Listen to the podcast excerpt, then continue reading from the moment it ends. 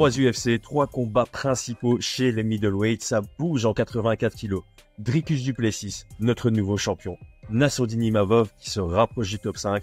Et maintenant le gardien du top 10, Jack Hermanson, qui sera le gros test pour la flèche montante, Joe Pfeiffer. Joe Pfeiffer cherchera à prendre sa place dans le top 15 de l'UFC. Aujourd'hui à 12 victoires dont 11 par finish pour 2 défaites, il vise à conserver son statut d'invincibilité à l'UFC dans ce quatrième combat pour la promotion. Après une défaite sur blessure au Contender Series en 2020, il a battu Trotman pour avoir une seconde chance en 2022. Une victoire convaincante pousse Dana White à le signer et Joe Pfeiffer lui donne raison grâce à 3 finishes de suite sous la bannière de l'UFC. Cette série lui octroie une grosse marche puisqu'il rencontre Jack Hermanson, classé 10 chez les middleweight. Ce dernier au palmarès de 23-8, dont 10 victoires en 16 combats à l'UFC, est sur un palmarès en dents de scie sur ses 5 dernières sorties. Fight of the Night dans sa défaite contre Vettori, victoire contre Shabazan, il va ensuite à la split contre Strickland, puis se venge contre son partenaire d'entraînement Chris Curtis avant de tomber aux mains de Roman Dolidze.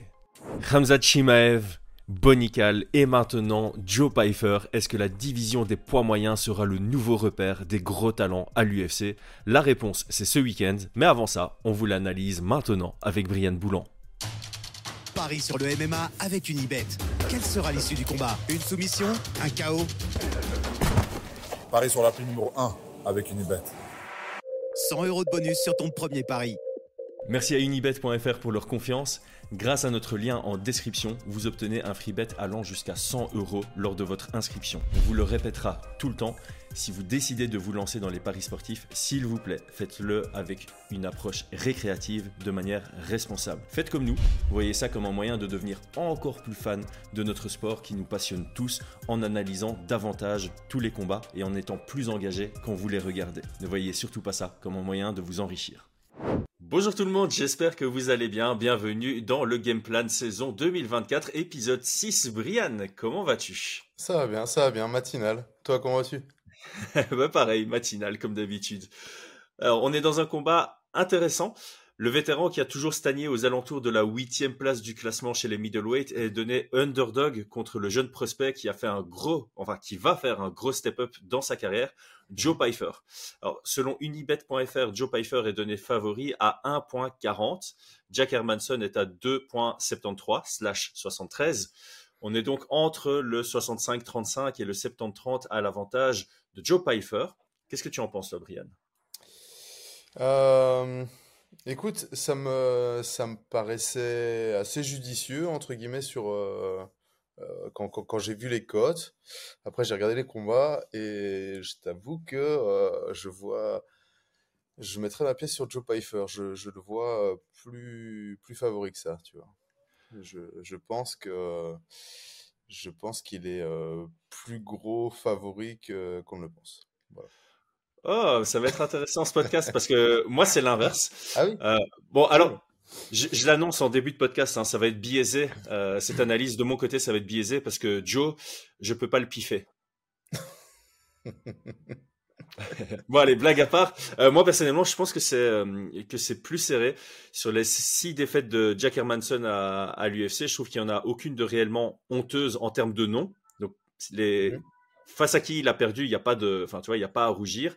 Il y a peut-être un peu à rougir sur cette, certaines euh, décisions qu'il fait dans les combats, notamment dans son dernier combat contre Dolidze, d'aller le lutter, c'est pas spécialement une grande preuve de fight IQ, mais euh, pour moi, il a aussi des très belles victoires et euh, c'est vraiment un bon combattant. C'est pas pour rien qu'il est toujours resté aux alentours de la huitième place et je trouve qu'il mhm. continue à, à s'améliorer. Pfeiffer, il est, il est très fort. Hein. Euh, je suis pas encore 100% convaincu par lui. je le trouve très très bon, mais je suis pas voilà, il, faut que je vois ce combat en fait. Il faut que je le vois face à une vraie opposition. Et, là, pour moi, c'est un gros test pour lui. Euh, par exemple, tu l'aurais mis contre Brandon, Brendan Allen. J'aurais mis Allen favori. ah oui, là, c'est différent. Mais pour moi, c'est plutôt le, style qui fait que, euh, que je le vois grand favori face à Hermanson. Je ne ah vois pas trop euh, d'armes pour, pour Hermanson et j'ai l'impression que son système défensif à Jack Hermanson extrêmement perméable aux attaques de Joe Pfeiffer. ah, intéressant. Extrêmement perméable en règle générale, mais en tout cas, je trouve que le match-up est extrêmement défavorable pour Hermanson sur ces deux aspects-là. D'accord, d'accord. Parce que moi, je donnais plutôt en 60-40. Donc, je, Mhm. Pfeiffer mérite son statut de favori, clairement. Mhm. Mais euh, pour moi, c'était un peu trop à son avantage. Et euh, comme on le dit souvent, tu vois, quand tu as quelqu'un qui a une certaine... Alors, c'est bizarre. J'ai l'impression qu'il y a une hype derrière lui, tu vois, genre que les gens en parlent un peu au, au même titre que des Bonical, par exemple, euh, comme étant le futur de la division. Mais au final, quand tu vas voir ses réseaux et tout, il n'est pas ultra suivi. Donc, je m'attendais à ce qu'il y ait... euh, au-delà d'une hype sportive, une hype euh, plutôt marketing aussi, et c'est pas le cas.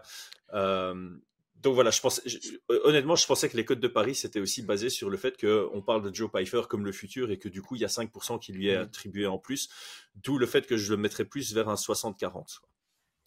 Euh, je pense qu'effectivement, il n'est pas encore euh, connu du grand public, mais en tout cas, les, les connaisseurs ou ceux qui suivent bien le MMA sont euh, emballés par lui et je pense qu'ils sont capables de voir un, un futur top 5 sans, sans aucun souci, tu vois. Mhm. Je pense qu'ils se disent, ouais, ce gars-là, il a vraiment de l'avenir, il a une vraie progression, que ce soit physiquement, techniquement. Et euh, et il y a de fortes chances de le voir. Enfin, pour moi, il va, il va faire partie du top dans les, dans les prochaines années. Donc, je comprends l'engouement qu'il y a autour de lui, en fait. Mais, vraiment sur, sur- chez, chez les connaisseurs. D'accord. D'accord. Bah, c'est pour ça, je pense que l'UFC le met en main event ici.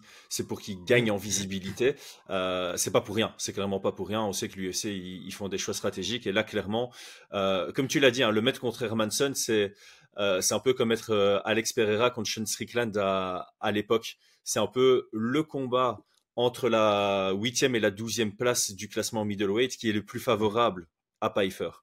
Euh, et donc, Exactement. voilà, le mettre en main event dans un combat favorable, comme l'indiquent les codes de Paris, bah, c'est une bonne manière pour l'UFC de dire, OK, on a un nouveau prospect qu'on va pouvoir monter très rapidement après, parce que si tu bats le numéro 10, bah, tu prends certainement sa place, tu, tu vas rentrer dans le classement en numéro 10 selon, euh, selon la performance, et donc après ça, tu peux le mettre dans un autre main event face à quelqu'un d'autre du, du- du top 10. Euh, Ouais.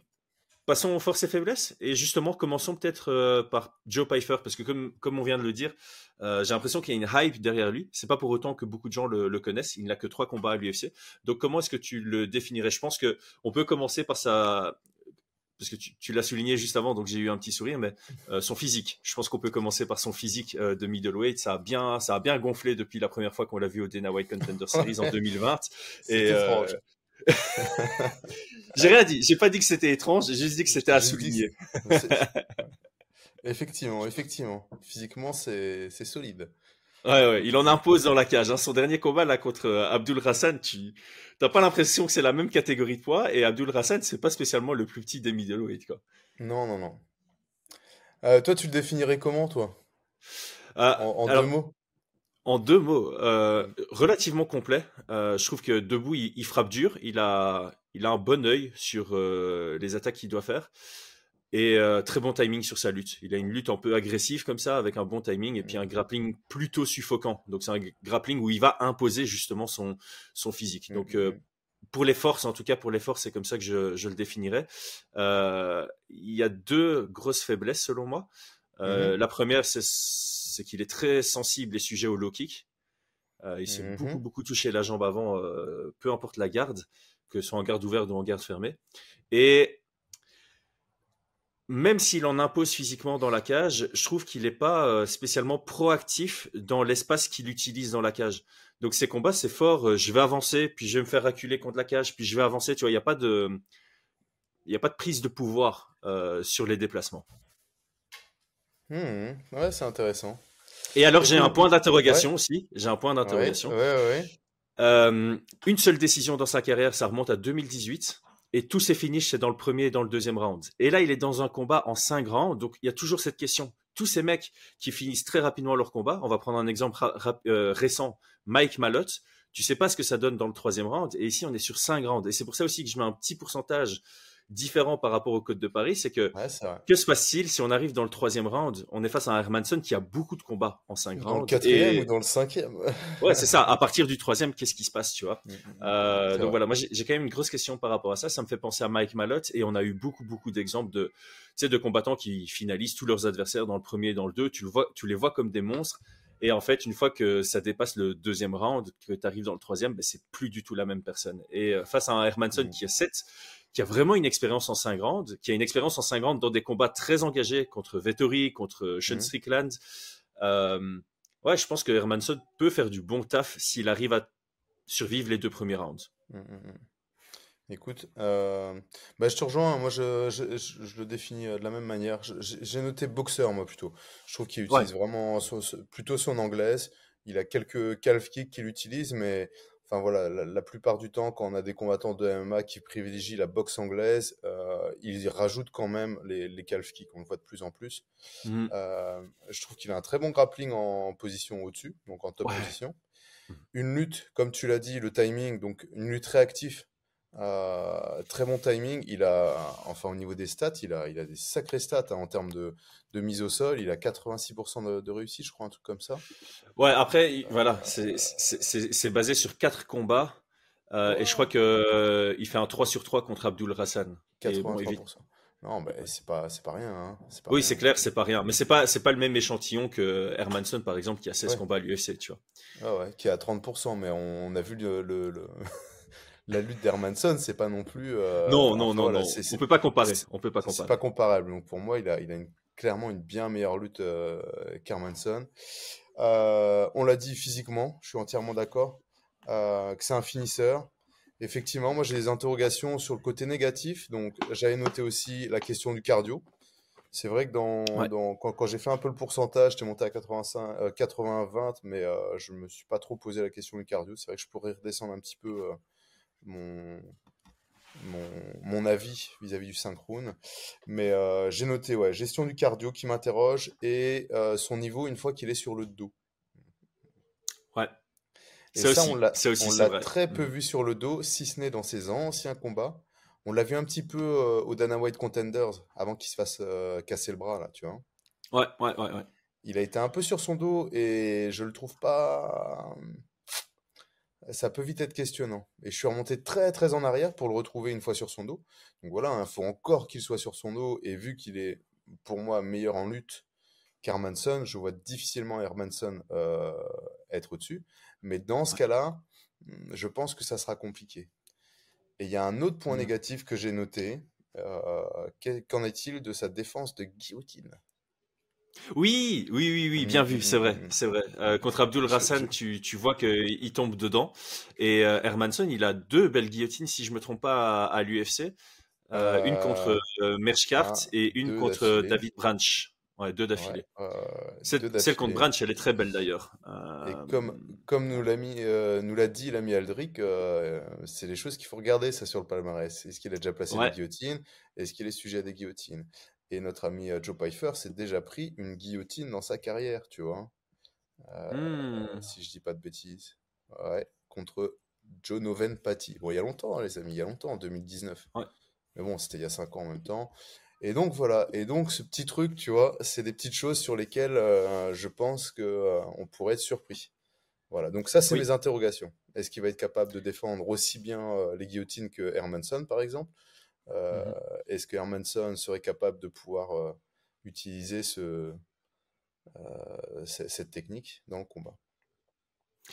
Yes. Et, alors, tant qu'on est, sur les... Tant qu'on est sur les ouvertures de Joe Pfeiffer, je viens d'y penser, mais je sais pas, en regardant ses combinaisons debout, je trouve qu'il mmh est contrable. Contre Alors, c'est pas Hermanson qui va aller chercher le contre, mais dans les combinaisons de Pfeiffer, c'est sa responsabilité défensive, elle n'est pas vraiment là. Je pense que pour le moment, personne ne lui a mis l'alerte, personne n'a réussi à le connecter parce qu'il est tellement imposant que les gens ont peur et quand il attaque, ils sont en mode 100% défense. Mais le jour où il fait face à un bon striker, il risque de se faire salement connecter en contre, je pense. Je suis même pas sûr que ce soit face à un bon striker. Je pense que, en fait, euh, Joe Pfeiffer, quand il boxe, il va, il va envoyer, passer en dessous et chercher les frappes lourdes. Et il pourrait mm. se faire connecter sur, euh, sur euh, un gars qui va avoir, qui va lancer sa patate en même temps et tu vois, ça touche avant. Euh, oui, je suis d'accord. Pas forcément un bon striker, mais c'est effectivement, euh, euh, quand tu le vois boxer, c'est ça passe ou ça casse, tu vois, à ah, certains moments. Et effectivement, comme il impose, bah, les autres, ils vont être un peu en retrait, ils sont en déficit de force et ils peuvent pas le contrer réellement. Mais un jour, il pourrait se faire connecter, ouais. Ok, bon, bah c'est bien, on est, on est aligné. Alors, ici, encore une fois, hein, on est sur Internet, on va quand même nuancer, on a quasi plus parlé des faiblesses et des ouvertures qu'on trouve chez lui. Mais on est bien d'accord pour dire que c'est quelqu'un de, très fort et tu l'as dit en début de, ah podcast, tu bah, peux le voir rentrer vite dans le top 5. Quoi. Ouais, sur, sur ses forces, moi je veux juste rajouter en, Euh, donc on a parlé de sa lutte, on a, on, a dit que c'était un, sacré finisher, tu vois, donc il, il obtient facilement mhm. le finish. On en a parlé hein, sur l'avant-dernier podcast. Euh, des gars qui, qui arrivent à l'UFC, qui sont... Euh, effectivement, il a eu des combats relativement faciles dans le sens où il était très très favori sur ses premiers combats. Il a obtenu des finishes et des finishes et on se dit une fois qu'il sera testé, mais même quand tu es largement favori, d'obtenir un finish, c'est pas donné à tout le monde, tu vois. C'est pas donné à tout le monde. Ça montre quand même son niveau. Et dans ses points forts, j'avais aussi noté son jab que je trouve excellent. Et oui, son, son cross overhand. Donc là, le bras arrière overhand qui est. Il tape. Et, non, son anglaise est vraiment bonne. Même ses contres avec sa gauche, c'est vraiment, vraiment bon. Quoi. Ah oui, ce qu'il a fait au Dana White Contender Series, là, le, le Checook, enfin, je sais même pas si on peut appeler ça un Checook tellement il est puissant, mais c'est, ça fait peur. Ça fait très, très peur. Hmm. Parce que tu le vois, et celui-là, tu le vois vraiment pas venir, même si tu sais ce qui va se passer parce que tu revois le combat, ça va à une vitesse. J'ai pas envie de citer le nom euh, Ryan Garcia, mais tu vois, Ryan Garcia, il a aussi un chaos comme ça où tu vois l'action, tu fais attends comment l'autre est tombé, et c'est le Checook ah que tu vois vraiment pas venir, même avec un hmm. bon angle de caméra, quoi. C'était assez impressionnant. Passons à Hermanson. Comment est-ce qu'on comment est-ce qu'on le définirait le, le Joker? Euh, Alors moi j'ai noté que je sais pas pourquoi j'ai cette impression. Euh, tu me dis si, si c'est bon, hein, mais il est perçu comme un grappleur et euh, moi je le vois, je le trouve plutôt complet. il a été capable de battre des assez bons strikers debout, notamment parce qu'il est capable de suivre un game plan axé sur la patience. il bosse bien sur les trois niveaux, surtout avec ses jambes et surtout sur ses derniers combats. Ça lui a bien servi contre Chris Curtis. Euh, ça a failli bien lui servir contre Sean Strickland. Hein. Ça reste une décision partagée quand même. Et euh, ouais. Euh, par contre, par contre, sa grosse faiblesse, sa très très grosse faiblesse, c'est quand son game plan A ne fonctionne pas, il est perdu. Ça, c'est un truc, j'ai l'impression qu'il rentre avec une stratégie par rapport au profil face auquel il, fait face. Je trouve qu'il adapte un peu son jeu. Mais si cette stratégie-là ne passe pas, il est perdu, il est en eau profonde. Et je pense notamment à son combat contre Canonnier, où tu l'as vu vraiment, vraiment perdu. Et on peut remonter à plus loin, contre Santos, c'était à peu près pareil. Eh bien, écoute, euh, je te rejoins. Donc moi, j'avais noté grappler striker, parce qu'effectivement, il est perçu comme un grappleur. Mais euh, je pense qu'il est meilleur en grappling qu'en striking, hein, bien Ouais, ouais, je suis d'accord. Je l'ai placé comme ça dans, dans, ma définition. Euh, j'ai noté qu'il arrivait toujours avec un game, avec un game plan, tu vois. On le voit, on le voit, euh, tu vois, par exemple, bah, contre Canonnier, il met directement la pression, directement très agressif. Euh, c'est plutôt pas mal parce que je trouve qu'il surprend euh, Canonnier, mais une fois que le game plan échoue, ben là, il n'y a plus personne derrière, tu vois, il sait plus quoi faire et, il devient un peu, je trouve, un combattant un peu. Ouais, lambda, hein, il est perdu, quoi. T'as un peu cette impression que il, perd tout son côté instinctif parce qu'au final, il est capable de faire des belles choses debout, mais dans sa tête contre Canonnier, il allait réussir à l'amener au sol. Et comme il n'a pas réussi à l'amener au sol, il n'a pas pu recalibrer son style pour faire une performance comme il l'a fait par exemple contre Chris Curtis qui aurait pu fonctionner contre un, canonnier. Et euh, je pense que dans sa tête, c'est ça fonctionne pas, ben, je continue d'essayer, je continue d'essayer. Et mm. tu as l'impression qu'il devient bête comme ça, hein, parce qu'il il reste euh, Ouais, c'est pas pour être insultant, mais t'as l'impression. Non, pour moi, pour moi c'est ce que tu as dit, c'est que, en gros, tu vois, par exemple, quand Curtis, il met en place son game plan, ça fonctionne, le game plan qui a été prévu fonctionne, il gagne son combat. Euh, sur, sur ses victoires, la plupart du temps, il arrive avec son game plan, ça fonctionne. Mais par contre, quand il arrive avec un, avec un game plan qui commence à, prendre l'eau, parce que l'autre va mettre des, bâtons dans les roues, là, c'est la, la débandade, tu vois. Ouais. Il sait plus quoi faire. Et donc, je pense pas que ce soit. Euh, je pense pas que ce soit un problème de, de, de, de, fight IQ, parce que le fight IQ, ça peut être avant le combat où tu réfléchis, tu trouves la bonne stratégie. On a vu qu'il avait un fight IQ euh, où il mettait des stratégies en place qui étaient effectives. Mais par contre, le fight IQ dans le combat, pendant, pendant, le mmh. combat, là, il existe peu. Et, mmh. euh, et ça, ça fait partie bah, de. Enfin, c'est à voir. Hein, il y a des combattants qui n'ont pas de fight IQ avant le combat. En gros, ils arrivent, avec, ils arrivent sans stratégie ou avec une stratégie éclatée. Mais par contre, si elle échoue, ils sont capables de pouvoir faire toutes les réadaptations et de l'emporter, tu vois. C'est ça, c'est ça. Et voilà. Mais ouais, je te rejoins parce que j'avais noté ce truc-là. Je trouvais qu'il arrivait avec toujours quelque chose en place. Et par contre, ouais, si ça part en sucette, là, euh, bah, on sait que c'est foutu, quoi. Ouais, et en fait, c'est l'élément qui lui manque pour euh, percer un peu plus haut dans, dans le classement. Alors, je je pense pas qu'en termes de compétences, il est de quoi arriver dans le top 3, mais j'aurais pu le voir euh, stagner plus proche du top 5 que ce qu'il a fait dans sa carrière, juste en étant capable d'ajuster euh, in fight, d'avoir des adaptations en combat, comme tu, comme tu l'as souligné. Est-ce que ça serait pas plutôt l'inverse? Est-ce que ça serait pas plutôt un combattant qui devrait être plus bas, mais le fait qu'il arrive avec des game plans, des bonnes stratégies, lui permet de rester en haut et de de pas aller plus loin parce qu'il n'y a pas cette adaptation-là, tu vois?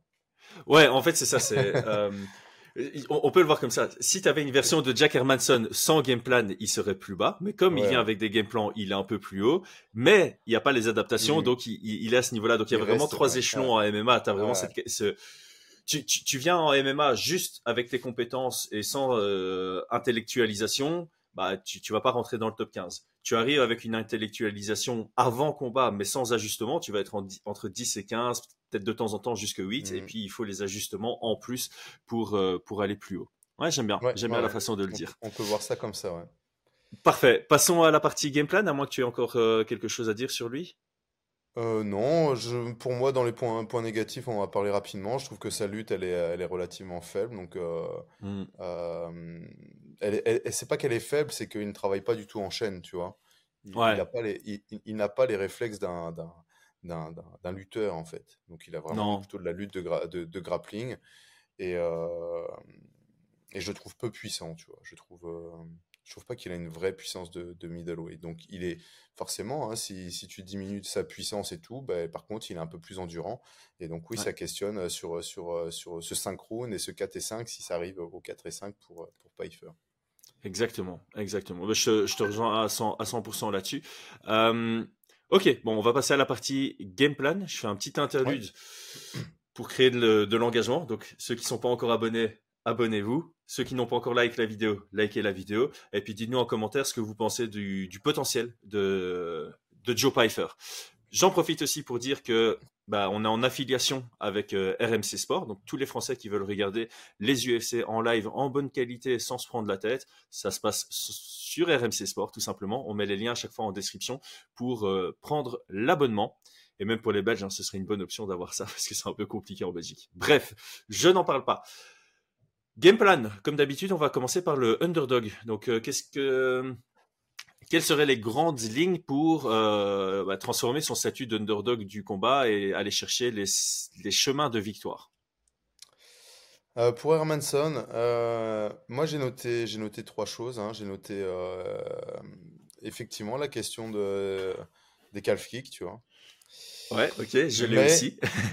Euh, c'est toujours pareil, ça serait le game plan que je ferais en, début de camp d'entraînement, mais seulement s'il est capable de gérer sa distance pour envoyer des calf Parce que je trouve que euh, des fois, il envoie des calf kicks, il va se prendre une droite de l'enfer, tu vois, et c'est fort probable dans ce combat. Je suis pas probable J'attends le calf kick, je lui mets une patate, tu vois, d'office. Donc, pour moi, c'est uniquement s'il descend bien sur sa jambe arrière pour pouvoir envoyer des, envoyer des calf kicks et être à, vraie distance et pas se faire contrer.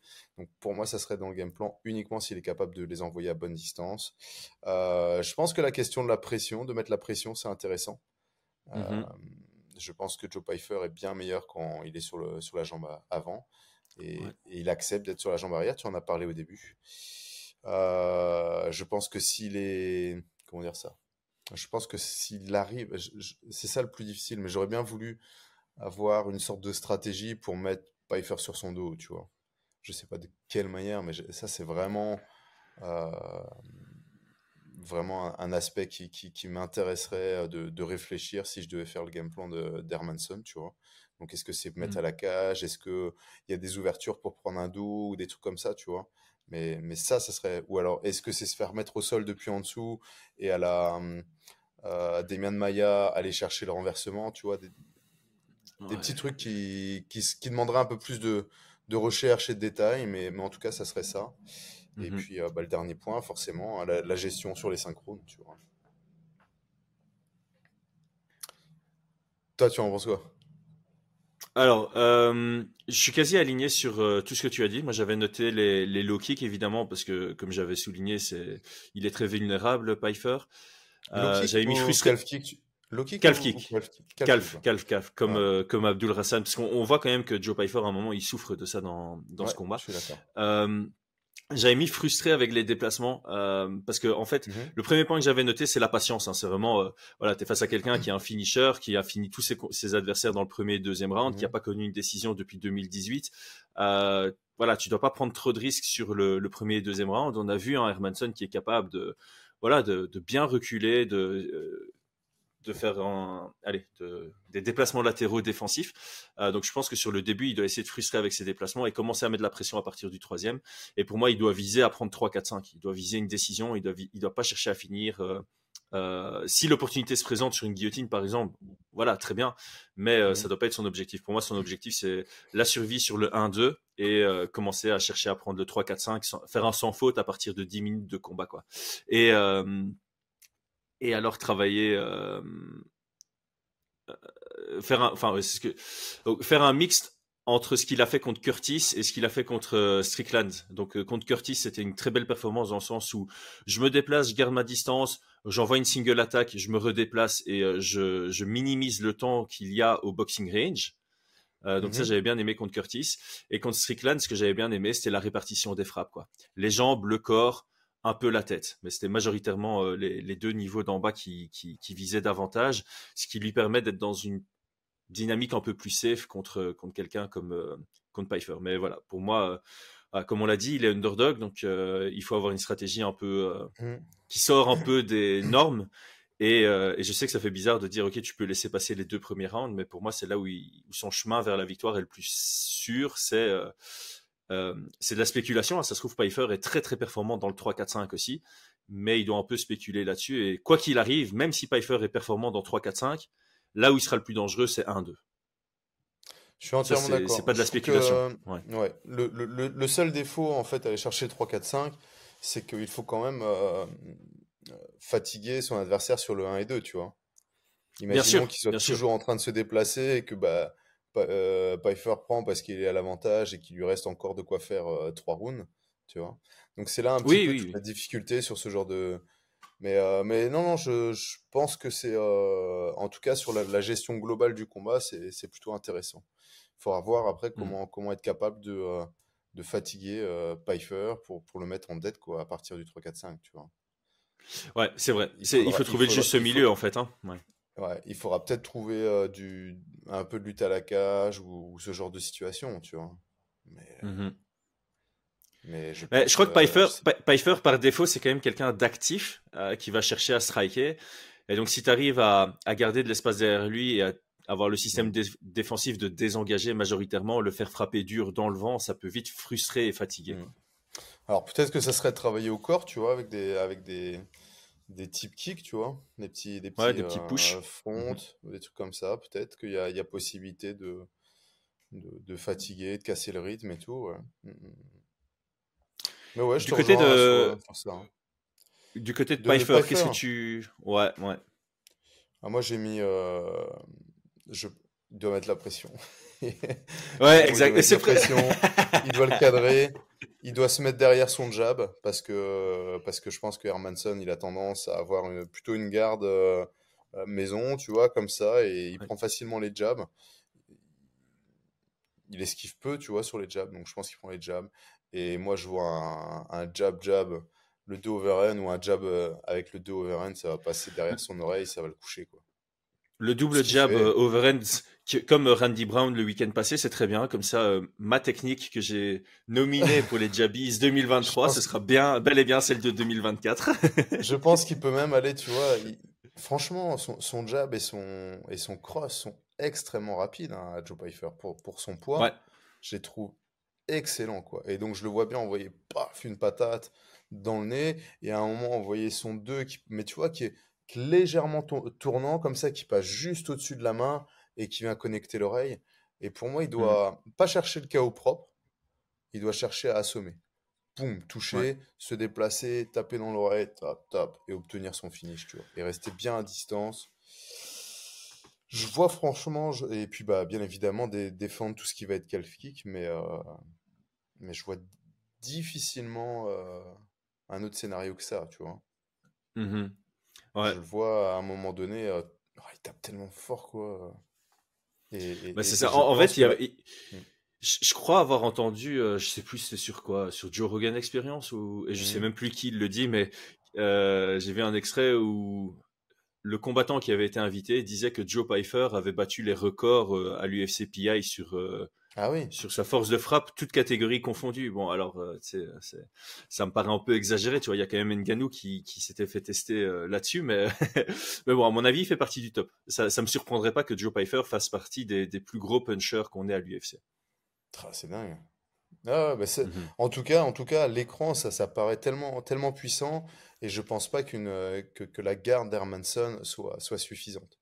Au contraire, il va mmh. passer derrière cette main. non, je pense qu'il va, Enfin voilà, je, le vois comme ça. Je vois un truc relativement simple, tu vois. Relativement simple. Et euh, bien évidemment, pas chercher le finish trop rapidement, pas se dire je vais, je vais, obtenir mon finish dans le premier round, mais construire progressivement, toucher avec ce jab, boum, boum, et puis, euh, et puis trouver son ouverture. Et je le verrais bien juste bosser son anglaise, tu vois. Euh, en, fait, les, les, les, combattants comme Pfeiffer, tu vois, qui ont de la vraie puissance dans les frappes, euh, c'est ce qu'il faut toujours leur dire, c'est tu dois pas chercher à mettre le KO, tu dois pas surengager parce que tu es capable d'en mmh. mettre un naturellement avec juste une bonne technique de frappe. Et euh, là, c'est le cas de, de Pfeiffer. Je pense qu'il n'a pas besoin de surengager. Il peut avoir une stratégie un peu plus patiente que d'habitude. Il peut être patient pour trouver l'ouverture, comme tu l'as dit juste avant. si tu as, un Jack, si as un Jack Hermanson qui vient pour kicker, pour low kicker, bah, attends ton bon timing, tu envoies mmh. ton direct en contre sur le low kick, ça peut vraiment passer. Et moi, le, voilà, le, ce que j'avais écrit en gras pour euh, la stratégie de Pfeiffer, c'est euh, j'espère qu'il a travaillé sa capacité à mettre sous pression et avoir bossé un bon cadrage. C'est vraiment, euh, pour moi, c'est la clé là. S'il arrive à faire douter Hermanson debout, je pense qu'on mmh. va se retrouver dans une structure de combat comme Hermanson contre Cannonier. Quand Hermanson a respecté le, le pied-point de Cannonier et qu'il n'a pas réussi à mettre au sol Cannonier, bah, c'était le début de la fin. Ici, mm. comme tu l'as dit, euh, j'ai du mal à voir Hermanson capable d'amener euh, Pfeiffer au sol. Mm-hmm. Et donc, euh, pour peu que Pfeiffer le fasse douter debout, bah, ce, sera, ce sera la débandade. la débandade dans les gorges. Je vous peut-être la référence, c'est dans le Roi Lion, ça. Bref.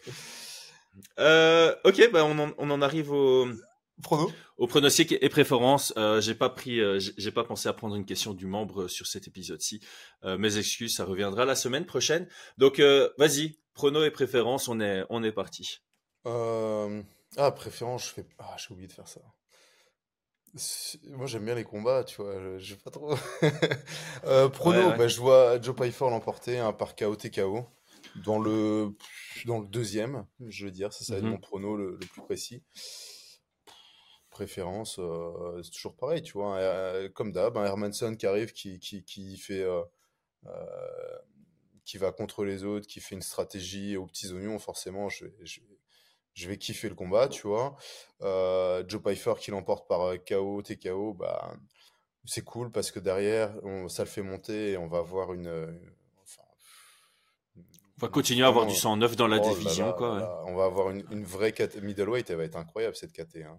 Ah là, euh, c'est là qu'à montante, hein, j'ai l'impression. Ah ouais, je pense. Hein. C'est et puis ils sont de, de, de... en plus d'avoir la puissance, j'ai trouvé euh, de, plus en plus rapide, de plus en plus euh, endurant.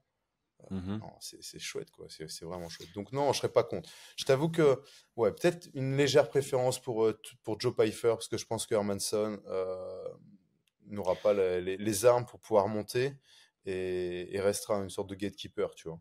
Mais c'est ça, en fait. Tout le respect que j'ai pour lui, tu vois. Hein.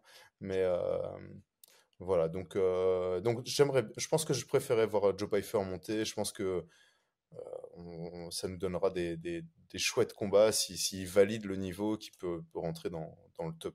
Il, est, il est combien? Il est hors, hors classement. Il n'est ah pas dans le top 15. Ah ouais? Ah bah tu vois, ça le ferait rentrer dans le top 10, tu vois. Je pense qu'il a le niveau hein, pour, pour du top 10, moi, personnellement. En, fait, ouais, c'est typiquement ça. Le truc, c'est que la raison pour laquelle j'ai une préférence pour Pfeiffer, c'est vraiment pour avoir ce 109 dans la division des middleweight, euh, parce que Jack Hermanson, on a vu ce que ça donne. Voilà, c'est quelqu'un qui est très bon, mais c'est pas quelqu'un qui va percer le top 5. C'est pas un, un nom euh, qu'on voit comme un futur champion. Et euh, voilà, il commence il a quoi 34, 35 ans, je pense? 35. Euh, voilà, donc c'est. Non, la, la, 35, bientôt 36. La probabilité qu'il nous fasse une Glover Tessera, tu vois, et qu'il a un peu un renouveau dans sa carrière et qu'il nous fasse un title run, c'est- ultra faible. Alors que Joe Pfeiffer, ben voilà, ça, ça peut représenter Mm. le futur de la division. Et comme tu l'as très bien dit, euh, middleweight, ça, c'est une division qui a travaillé en phase. Tu vois, ça a été une très très bonne division à un moment, puis une très mauvaise. Et, enfin, très mauvaise, j'exagère, mais voilà, c'est une division qu'on regardait plus trop à partir d'un moment. Mais voilà, il y a, eu- il y a eu toute la période. euh, Chris Weidman, Luke Rockhold, Whitaker, Romero, tu vois, où il- quand il y a eu ces échanges de ceintures, c'était vraiment très chouette à suivre et il y avait euh, Mhm. une vraie profondeur dans la division dans- en termes de talent. Puis il y a eu le règne Adesanya.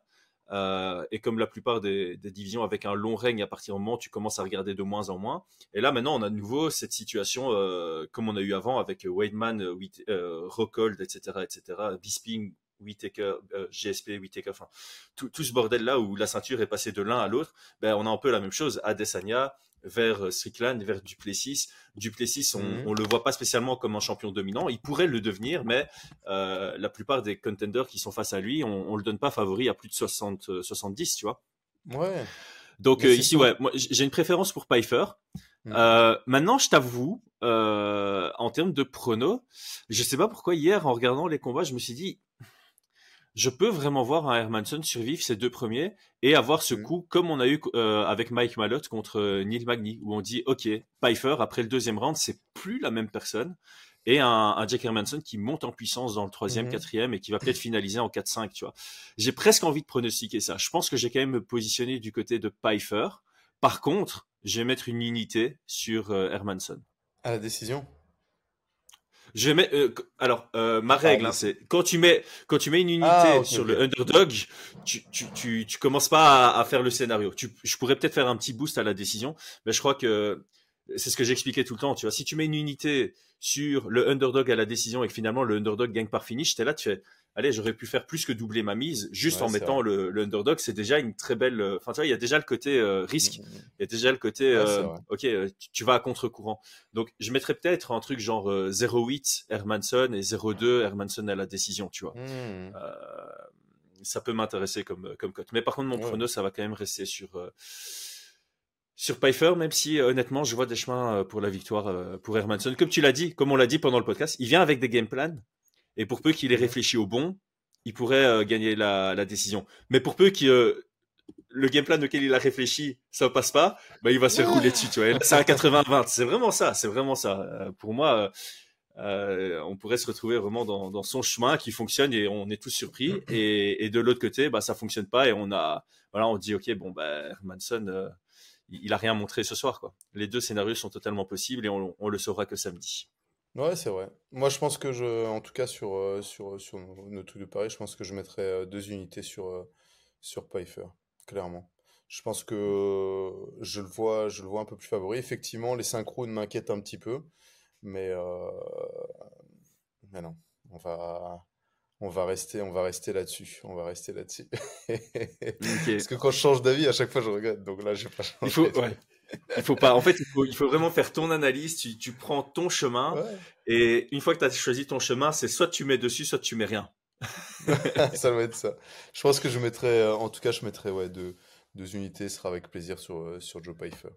Ah bah écoute, on en profite, euh, on en profite du coup pour remercier Unibet, notre partenaire de Mm, mm. euh, du game plan, et euh, à inviter tout le monde à nous suivre sur Twitter et sur Instagram parce que c'est là où on met nos, nos paris finaux.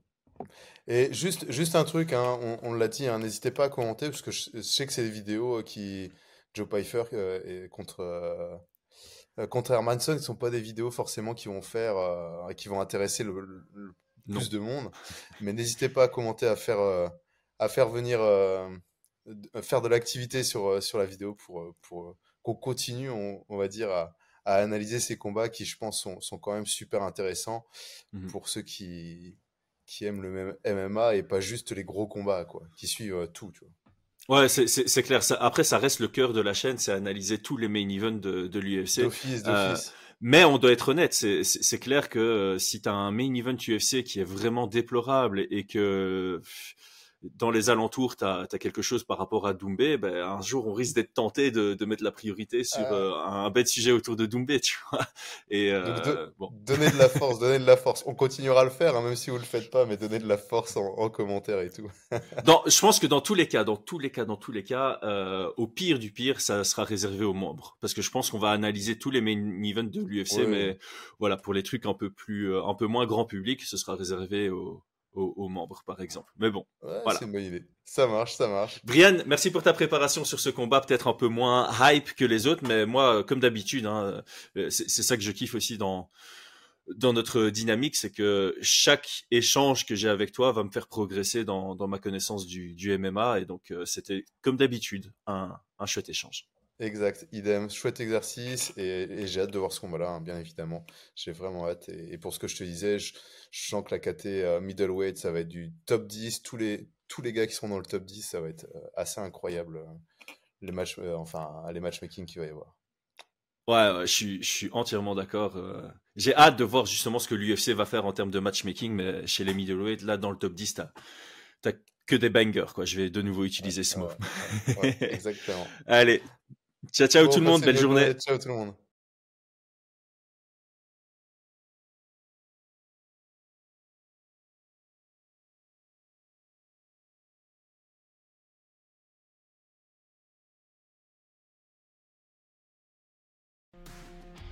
Et c'est tout pour aujourd'hui. L'équipe Fight Minds te remercie d'avoir investi de ton temps pour écouter le fruit de notre travail et de notre passion commune pour le MMA. Nous t'invitons à t'abonner à notre podcast et à nous mettre un petit 5 étoiles si notre travail te plaît, ça nous donnera toujours de la force. Et si tu veux donner un petit coup de pouce à notre projet, parle de nous autour de toi, ça contribuera à notre développement. Nous sommes également sur Twitter et YouTube, viens nous y retrouver pour échanger. A très vite pour plus de contenu sur l'art de la bagarre.